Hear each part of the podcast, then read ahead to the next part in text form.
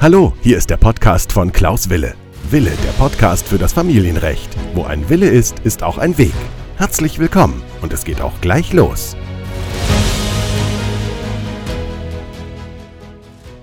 Herzlich willkommen zu meiner neuen Podcast-Folge. Mein Name ist Rechtsanwalt Wille und ich freue mich, dass ihr wieder dabei seid. Dies ist die Podcast-Folge Nummer 93. Und heute lautet der Titel Mein Partner ist drogenabhängig, hat er trotzdem ein Umgangsrecht mit den Kindern? Ich hatte ja in der letzten Woche ein Interview mit einer Spezialistin zur Sucht und ähm, hatte mich dann auch dazu entschlossen, mal auch eine rechtliche Betrachtungsweise zu dem Thema hier zu veröffentlichen. Und daher habe ich mich also entschlossen, heute das Thema Drogenabhängigkeit und Umgangsrecht äh, zu veröffentlichen und mit euch zu besprechen. Das heißt, diese Podcast-Folge ist gerade für dich, wenn ihr sozusagen getrennt lebt oder kurz vor der Trennung seid und ihr befürchten müsst, dass ihr entweder selbst drogenabhängig seid und deswegen vielleicht kein Umgangsrecht habt oder auf der anderen Seite, ihr lebt mit einem Partner oder mit einer Partnerin zusammen, die drogenabhängig ist. Dann genau ist diese Folge etwas für dich, für sie und ich bin ja Rechtsanwalt äh, Wille aus Köln und jedes Jahr haben viele Betroffene sozusagen das Thema Trennung und gerade jetzt am Anfang des Jahres gibt es immer so eine Art ja neue Motivation für einige, die sich trennen wollen und es gibt natürlich verschiedene Gründe dafür. Und in den nächsten Minuten möchte ich mit euch hier das Thema Trennung und Drogenabhängigkeit bzw. Umgangsrecht und Drogenabhängigkeit etwas genauer beleuchten und ähm, möchte mit euch natürlich auch ja die verschiedenen Optionen besprechen, die ihr da habt.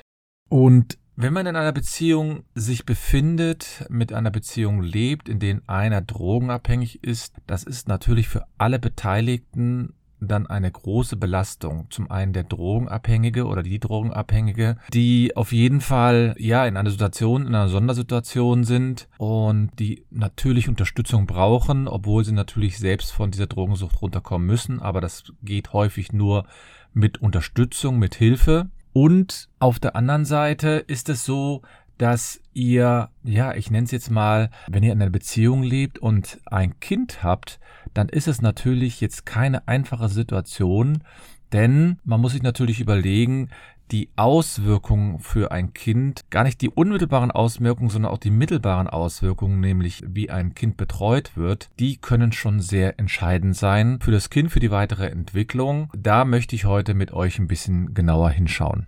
Und das Umgangsrecht, das ist ja bekannt, das ist, habe ich ja schon in vielen Folgen auch schon näher erörtert, ist natürlich ein besonderes Recht, denn man muss sich überlegen, dass ein Umgangsrecht natürlich für jeden besteht.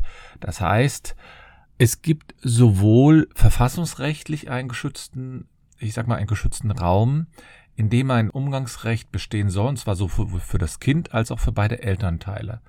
Das heißt, für das Kind ist das Umgangsrecht ein Mittel, im Grunde genommen, um die familiären Beziehungen aufrechtzuerhalten, zumindest so eine Art familiäre Beziehung. Das ist natürlich nicht ganz einfach. Und regelmäßig ist davon auszugehen, dass es wirklich dem Kindeswohl entspricht, wenn Umgang mit beiden Elternteilen besteht. Und ich hatte ja auch schon häufig erläutert, dass das Umgangsrecht in verschiedener Art und Weise ausgeübt werden kann. Und die fortbestehende Drogenabhängigkeit hat natürlich Auswirkungen auf, eine, auf ein Kind, äh, rechtlich fasst man das darunter, dass man sagt, ja, das hat Auswirkungen auf die sogenannte Erziehungsfähigkeit eines Kindes.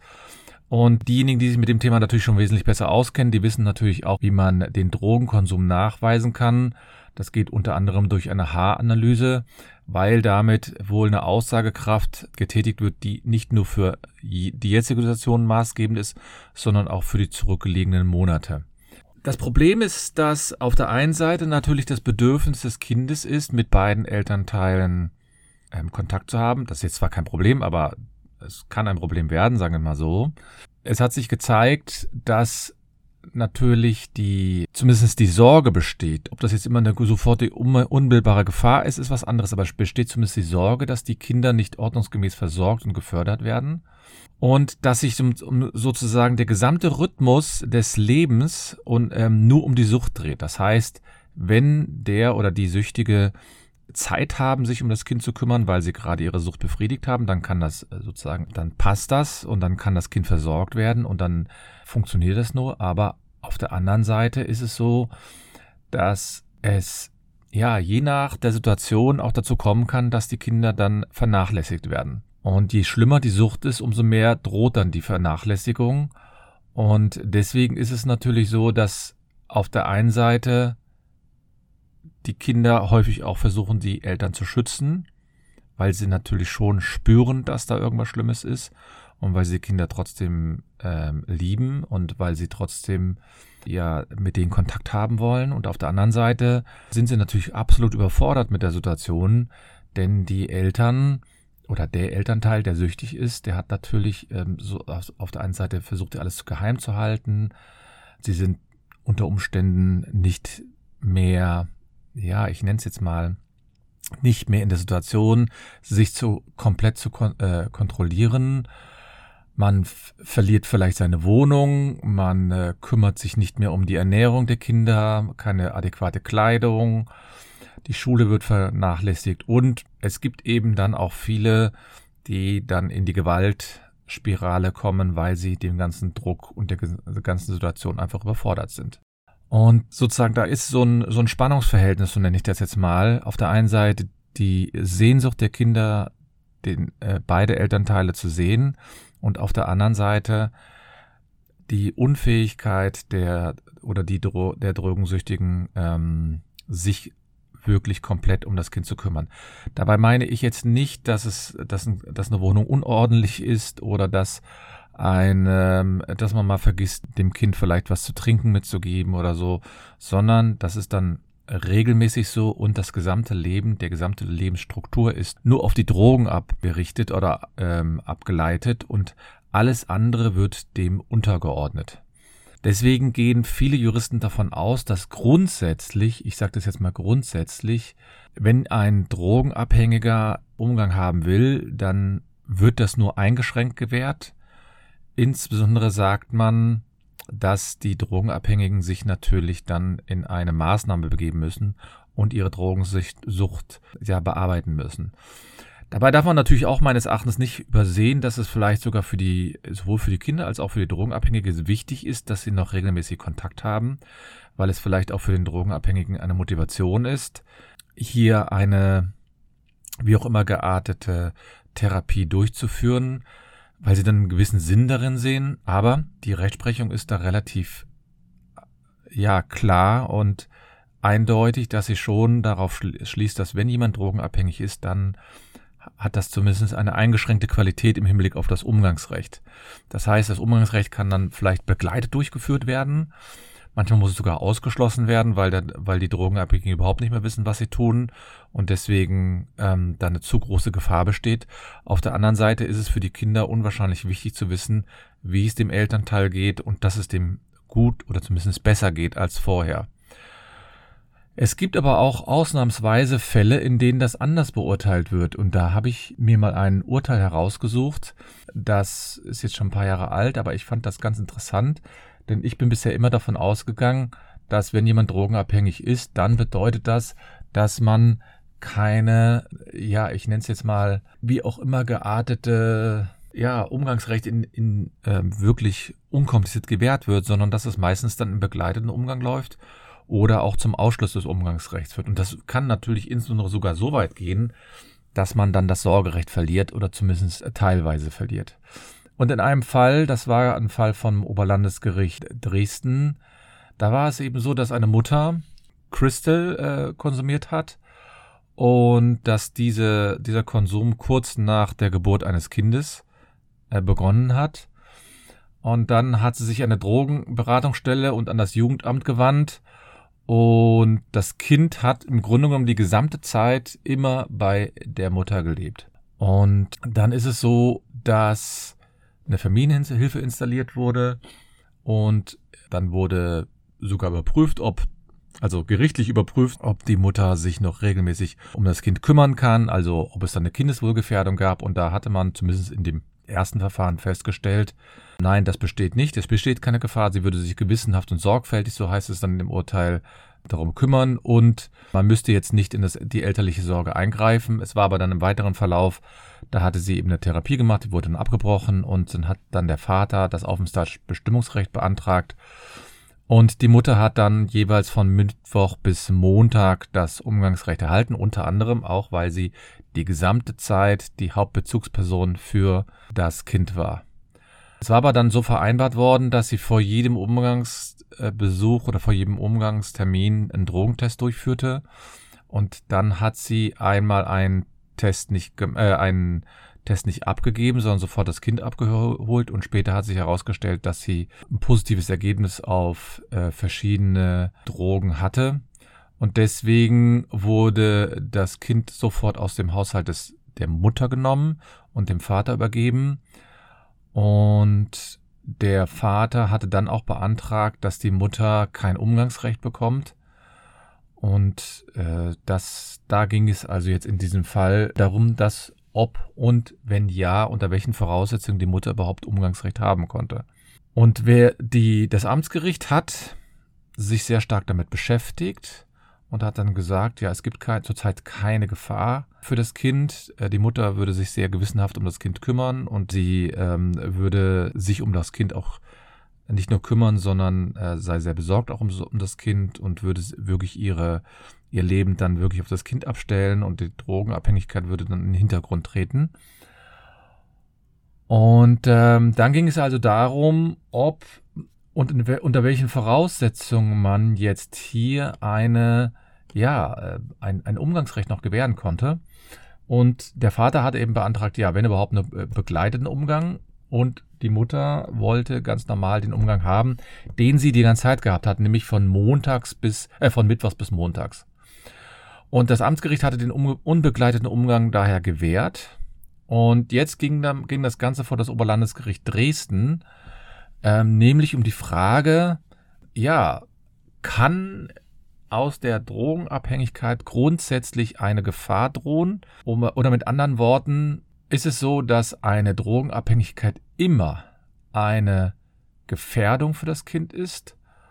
Und wenn ja, ähm, gibt es davon auch Ausnahmefälle. Und das Oberlandesgericht hat dann gesagt, grundsätzlich besteht eine Gefahr für das Kind, ja, aber wir müssen immer im Einzelfall schauen, ähm, denn sie sagen dann immer so, ja, die äh, sozusagen, man kann nicht immer sagen, Drogen gleich Kindeswohlgefährdung, sondern man müsste dann eben im Einzelfall überprüfen. Und dann haben die das sehr stark abgewogen und haben dann der Mutter trotzdem das Umgangsrecht gewährt. Also sprich, das Oberlandesgericht hatte sowohl dem Vater als auch dem Jugendamt verboten, das Kind sozusagen ähm, nicht herauszugeben, sondern das Kind musste herausgegeben werden. Wobei sich das Jugendamt hier auch sehr ungeschickt, sage ich mal, äh, verhalten hat. Denn auf der einen Seite haben sie selbst immer gesagt, es gibt keine Gefahr. Und auf der anderen Seite haben sie das Kind einfach mal, obwohl es eine Gerichtsentscheidung gab, die noch kurz vorher ergangen war, haben sie das Kind einfach aus dem Haushalt der Mutter herausgenommen. Und da hat das, hat das Oberlandesgericht gesagt, ja, das so nicht, liebe Freunde des Jugendamtes, ihr müsst euch hier anders verhalten. Dann kam noch ein anderer Aspekt hinzu, dass es, dass die Mutter dann das, ich sag mal, die Zusammenarbeit mit dem Jugendamt abgebrochen hatte, aber das lag einfach daran, zumindest hat das Oberlandesgericht das so festgestellt, dass das Jugendamt sich eben so ungeschickt verhalten hat, das Kind herausgenommen hat und auch eine Person an dem Prozess beteiligt war, mit der das die Mutter überhaupt nicht zusammenarbeiten wollte.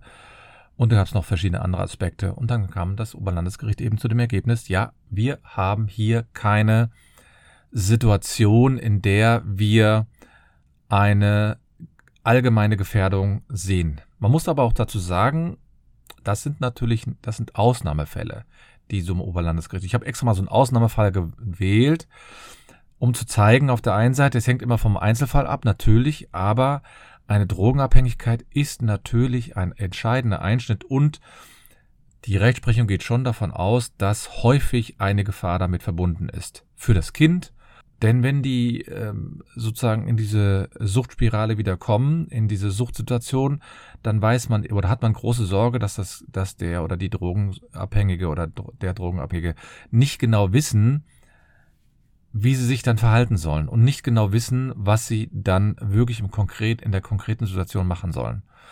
Und dann wäre dann irgendwann das Kind in den Brunnen gefallen, so nenne ich das jetzt mal. Das heißt, ähm, man muss dann schon in der Regel davon ausgehen, dass vielleicht eine Gefahr besteht. Aber es gibt eben Ausnahmefälle. Und da muss natürlich, müssen dann die Drogensüchtigen sich dann kümmern und versuchen, eine Maßnahme zu ergreifen, damit auch wieder ein Vertrauen aufgebaut wird. Denn man muss ja auch eins sehen. Das Jugendamt kennt den Drogenabhängigen nicht oder die Drogenabhängigen nicht. Und die sind, sind sozusagen erstmal allgemein besorgt, dass ein Kind bei einem Drogenabhängigen nicht ordnungsgemäß betreut wird. Das mag im Einzelfall vielleicht unberechtigt sein, in dieser, dass man so allgemein hat. Aber auf der anderen Seite, die können eben auch nicht 24 Stunden neben dem Drogenabhängigen stehen und gucken, was der jetzt mit dem Kind im Einzelnen macht. Und auf der anderen Seite muss man das Kind sehen. Das Kind möchte Kontakt in der Regel haben, selbst wenn das, wenn der Vater oder die Mutter drogenabhängig ist. Die wollen in der Regel Kontakt haben und die brauchen das auch für ihre Entwicklung. Das ist sowieso schon schrecklich, dass, dass sie mit einer Person zusammen sind, die drogenabhängig sind. Und der, dann ist es auch noch schrecklich, wenn ihm dann, äh, wenn gerade auf, die, auf Grundlage dieser Drogenabhängigkeit auch noch der Kontakt abgebrochen wird. Das kann für, den kind, für das Kind auch nicht besonders gut sein. Und deswegen läuft es dann häufig darauf hinaus, dass man zumindest einen begleiteten Umgang hat. Das Problem an dem begleiteten Umgang ist aber, dass man A nicht genügend Termine hat, B sind die begleiteten Umgänge dann auch nie so lange, also nie, nie so häufig, dass man den ganzen Tag hat oder so, dann wenn überhaupt ein paar Stunden. Und dass man natürlich auch darauf angewiesen ist, dass der oder die Drogenabhängige wirklich alle Termine wahrnimmt und das Kind in dieser Hinsicht auch nicht enttäuscht. Und diese, dieses Dreieck nenne ich das jetzt mal. Auf der einen Seite das Jugendamt mit ihrer Position, das Kind zu schützen, vielleicht auch in einigen Fällen grenzüberschreitend, das will ich gar nicht abstreiten. Zweite Ecke ist dann hier äh, das Kind mit der Sehnsucht und mit dem Willen, das Kind äh, mit dem Vater oder der Mutter sehen zu wollen und dann der Drogenabhängige. Das ist kein einfaches Dreieck, was man da auflösen kann oder muss. Und da gehört natürlich auf der einen Seite Fingerspitzengefühl. Man braucht dann auch sozusagen als Elternteil jemanden, mit dem man da auch offen sprechen kann und auch die Situation besprechen kann. Und auf der anderen Seite ist es natürlich so, dass man auch noch den Elternteil berücksichtigen muss, der ja quasi nicht drogenabhängig ist, der das Kind also hauptsächlich betreut. Der hat ja auch sozusagen, der lebt ja auch noch damit, weil er natürlich schon sieht, dass das Kind eine Sehnsucht hat. Dieser Elternteil ist aber auch besorgt darum, dass es dem Kind nicht gut geht. Und ähm, man würde sich das wahrscheinlich als Elternteil nicht verzeihen, wenn man das Kind herausgibt und dann passiert gerade was. Also ist es natürlich notwendig, dass alle Beteiligten Vertrauen haben in die Situation, Vertrauen auch in, darin, dass dem Kind gut geht und Vertrauen darin, dass der Drogenabhängige vielleicht auch mal sagen kann, pass auf, es geht heute nicht, weil es mir einfach nicht gut geht und ich mich nicht kontrollieren kann. Dazu gehört eine gewisse Stärke. Dazu gehört es natürlich auch, dass der Drogenabhängige vielleicht einen Berater oder eine Beraterin hat, also jetzt nicht nur Drogenberater, sondern auch einen rechtlichen Berater, der äh, eine gewisse Sensibilität dafür hat und der jetzt nicht einfach nur stur nach sozusagen nur nach 15 das Ganze beurteilt. Und ich kann euch natürlich, egal in welcher Situation jetzt man ist, kann ich natürlich nur hoffen, dass ihr jemanden findet, dem ihr so vertraut und so, ja, so eine Stärke daraus zieht, dass die gesamte Situation gut läuft. Dass man, dass es so Drogenabhängige gibt, ist schon schrecklich genug, dass es überhaupt so Situationen gibt. Aber dann muss man zumindest immer im Hinterkopf haben, das Wichtigste in dieser gesamten Situation ist das Kind und nicht die Eltern. Die Eltern haben natürlich schon Rechte, aber sie dürfen nicht hauptsächlich sozusagen im Spiel sein, sondern es geht immer um das Kind, um den Schutz des Kindes, aber auch darin, dass das Kind ein Leben hat, dass es den anderen Elternteil irgendwie noch in sein Leben integrieren kann. Und das kann nicht dazu führen, dass man das Kind ganz raus, äh, ganz von dem Elternteil weghält, sondern dass man dem Kind die Möglichkeit gibt, auch Kontakt zu haben. Begleitet, meine ich, ist dann wahrscheinlich das A und O. Und dann muss der Drogenabhängige sich allein schon aufgrund der Motivation, etwas für das Kind zu tun, muss er sich bemühen, eine Maßnahme, wie auch immer, ähm, zu erhalten. Ich weiß, dass das nicht einfach ist und ich kann jetzt hier so schön reden, ne, von meinem Mikrofon und das ist jetzt alles so einfach und easy. Nein, niemand sagt, dass es einfach wird. Aber wenn ich die Motivation habe, ich mache das für mein Kind, nur für mein Kind, natürlich mache ich es auch für mich, aber auch für das Kind. Das muss eine Motivation sein, dass, es, dass man sich hier kümmert und dass man etwas an der Situation verändert und nicht sich einfach so treiben lassen. In diesem Sinne hoffe ich, dass ihr ein bisschen was mitbekommen habt. Diese Entscheidung vom Oberlandesgericht, die werde ich euch noch äh, verlinken und hoffe, dass ihr die Kraft findet, die richtigen Entscheidungen zu treffen. Ich wünsche euch alles Gute und nicht vergessen, wo ein Wille ist, ist auch ein Weg.